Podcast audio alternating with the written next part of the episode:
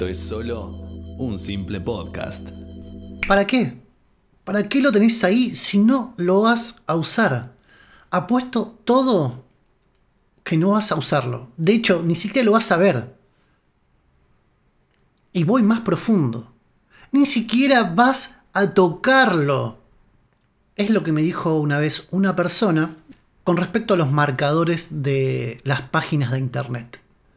Google te ofrece la opción de poder marcar una página para después, si en ese momento no tenés tiempo, no tenés ganas o estás haciendo otra cosa, volver a esa página y hacer lo que tengas que hacer.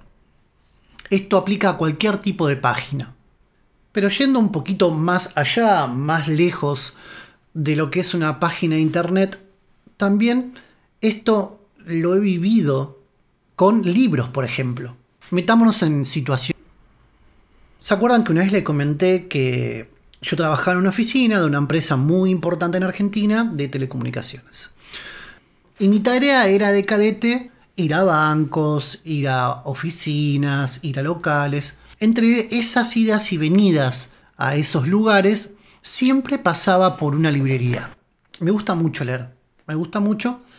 Y siempre paraba y miraba, ojeaba, y todos los lunes cambiaban los libros que estaban en exposición. Uno de mis grandes anhelos, eh, uno de mis grandes anhelos, eh, fantasías o sueños siempre fue poder hacer algo con la música. Y había alguien que hasta ese momento no sabía quién era y me llamó mucho la atención la tapa. Era en blanco y negro, una foto de un chico con una camisa blanca, eh, atada, tenía un nudo a la altura de lo que sería el pupo, de lo que sería el ombligo, y al lado había una chica muy llamativa, vestida de negro, con un jean, la mano en la cintura y la mano derecha la tenía en su boca. Me llamó mucho la atención, mucho la atención, hasta que leí que era el libro de Patti Smith llamado Éramos unos niños. Procedo a ingresar a la librería y le digo a la chica que estaba atendiendo, ahora sí, mira, quiero ese libro. Y me entré a dar vueltas y vueltas. Y al lado había otro libro que se llama La Biblia del Rock, de Juan Manuel Sibeira.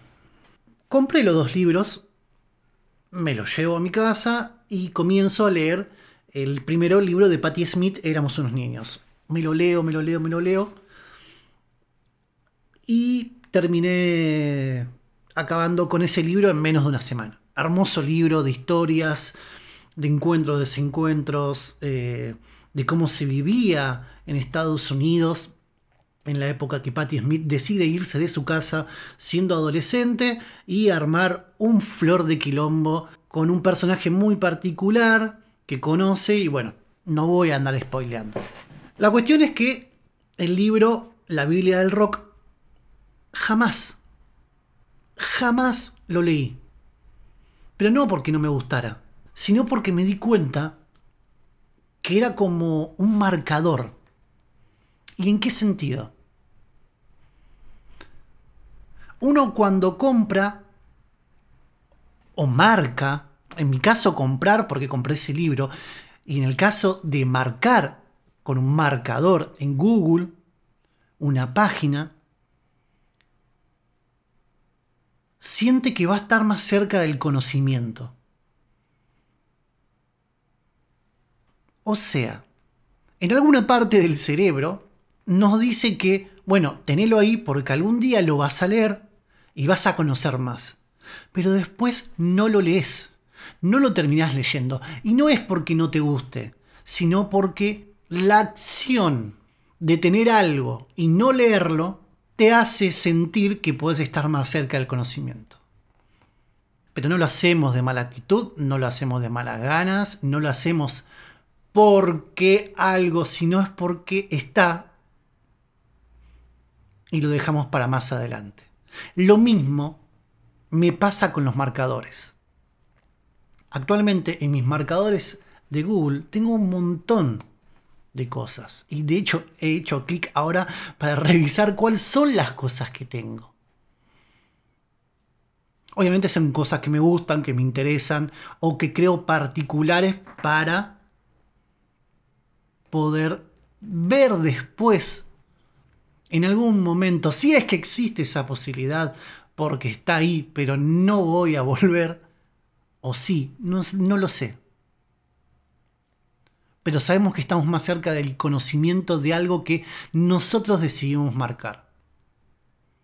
Ahora, ¿cuál es la solución para poder volver a esos marcadores, a ese libro, a esa película que dijiste que ibas a ver y jamás viste?